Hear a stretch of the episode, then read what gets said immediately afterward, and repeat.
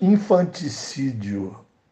A palavra existe. Infanticídio. Está lá o vocábulo no dicionário. Infante, criança.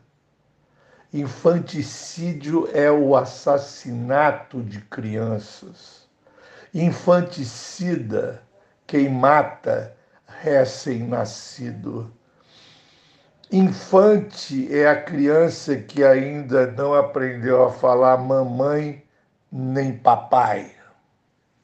Negar o seio da mãe mata a criança antes mesmo de negar-lhe a vacina contra o vírus. Os pais ignorantes, educados nos programas de auditório e no Evangelho segundo Malafaia e Macedo, são enganados e enganadores. Remédio, sim, vacina, não.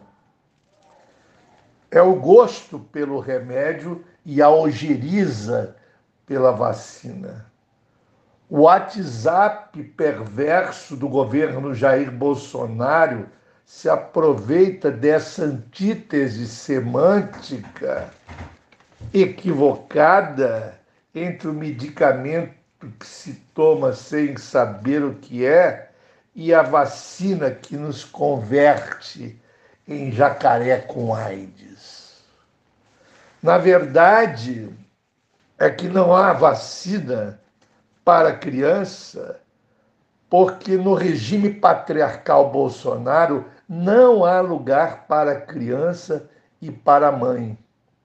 Que se observe, dá uma olhada na gestuália bruta e feia das deputadas bolsonaristas.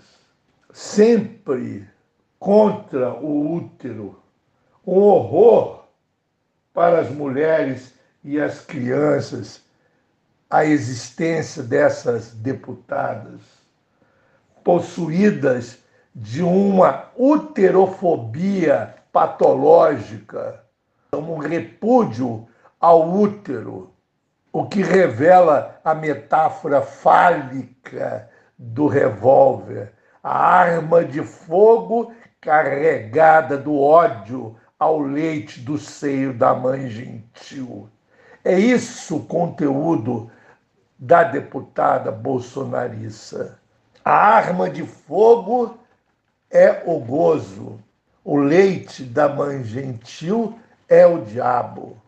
Daí o elogio da amamentação Coca-Cola.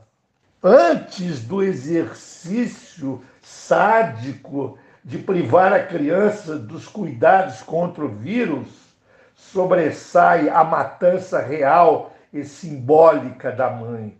É o triunfo escatológico do pênis do pai sem ternura. O léxico anal do presidente seguramente tem a ver com a psicologia infanticida e matricida.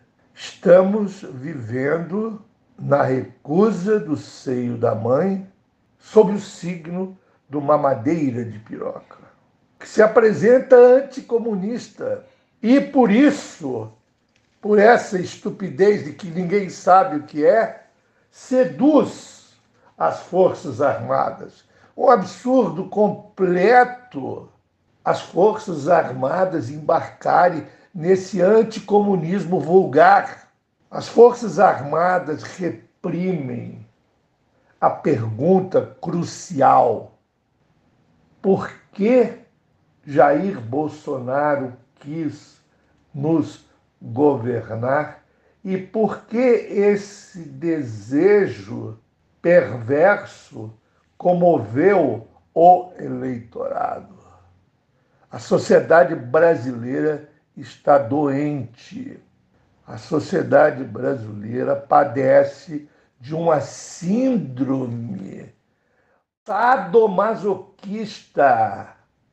Lembro Gustavo Barroso, o autor de O Sertão e o Mundo, que foi o mestre até 1932 de Luiz da Câmara Cascudo. O Gustavo Barroso, autor de O Sertão e o Mundo e a Terra do Sol. Antes do Gustavo Barroso ficar bobão com o integralismo e o Mussolini. O Gustavo Barroso, historiador das Forças Armadas, certamente não iria aplaudir esse infanticídio que está dentro das Forças Armadas também, porque os, os militares, o, o soldado vem do povo e tem mãe, e tem irmão, e tem irmã.